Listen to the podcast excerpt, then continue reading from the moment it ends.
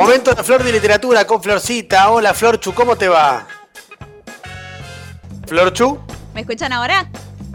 Perfectamente bien, adelante. Contanos, Florchu, ¿qué nos trajiste hoy? Bueno, hoy les traigo el último libro de Jorge Consiglio, ¿sí? un autor eh, argentino que es editado por Eterna Cadencia y se llama Sodio. Es un libro que tiene como un ritmo ágil, que cambia todo el tiempo de escenario. O sea, arrancás y ya hay una mudanza a Mar del Plata, después hay un viaje a Brasil donde la flora y la fauna te invade. Hay también eh, un paisaje urbano de, trabajo de capital federal porteño, de juntadas de la gente. Es muy constante el cambio y cómo te vas metiendo en los escenarios y vas saliendo eh, de ellos todo el tiempo. Es una historia de un odontólogo que eh, tiene como dos gustos que marcan su vida, que van determinando cómo se vincula con la gente, que son fumar y nadar. De hecho, él dice, durante mi vida no hice otra cosa más que fumar y nadar. A través de estas dos, actividades me relacioné con el mundo. Eh, todo escrito en primera persona. Y yo sumaría esto también que eh, su vinculación con el mundo tiene que ver eh, con Raiza, que es una chica que es la hermana de un compañero de la juventud de él, con la que se reencuentra años después y también a raíz del vínculo o de el vínculo amoroso, podemos decir, que tiene él con Raiza, se va vinculando con otros personajes en esta historia. Lo que me pasa con esta novela es que cuando la leía, dos preguntas me aparecían como reiteradamente eh, en, distintos momentos. Una es, si alguna vez se preguntaron si están en piloto automático haciendo las cosas. Y otra es, ¿cuáles son sus próximas metas, los propósitos que tienen?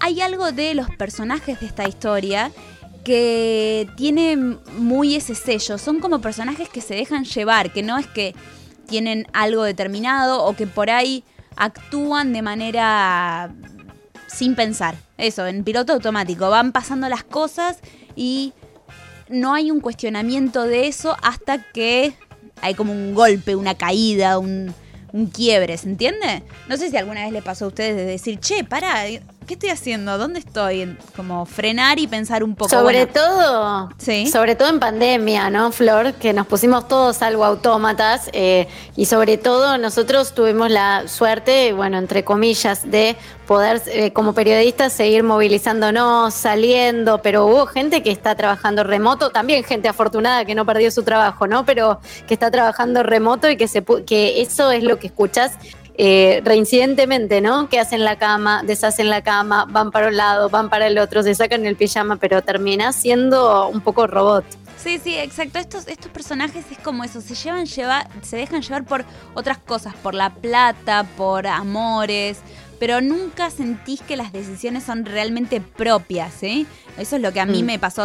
por ejemplo, voy a contar el caso de uno de los personajes que se llama Luis, que es un odontólogo que trabaja en Brasil, que está en búsqueda y que choca como con los otros personajes porque él está en búsqueda permanente de una conexión consigo mismo y se va a hacer un viaje con una tribu amazónica eh, para conectarse y cambiar su identidad es el tire y afloje de unos personajes que buscan su identidad y otros personajes que es como que se dejan llevar, que fluyen. Em, y que a veces la rutina del trabajo les puede resultar agobiante o develadora de determinadas cosas. Nada, me, me gustaron los personajes sobre todo de esta novela porque te hacen pensar estas cosas. Y algo que está bueno es que el ritmo ágil que les comentaba que se ve por los escenarios que tiene, también llega como un momento de realismo mágico, porque al final de la novela aparecen tintos como medio fantásticos de animales o la presencia de sirenas que em, también eh, potencian estas preguntas que les decía antes. Así que les recomiendo. Sí. Es súper interesante, ¿eh? me gustaron los, los estos dos eh, preguntas que te despierta el libro. ¿Viste? Y si un libro no te hace pensar, estamos medio sonados, ¿no es cierto? ¿Para qué leemos? Sí, sí. Sonades, sonades, así es. Bueno, les recomiendo que lean el último libro de Jorge Concilio, Sodio, editado por Eterna Cadencia. Gracias, Flor Chu. Adiosito. Ah.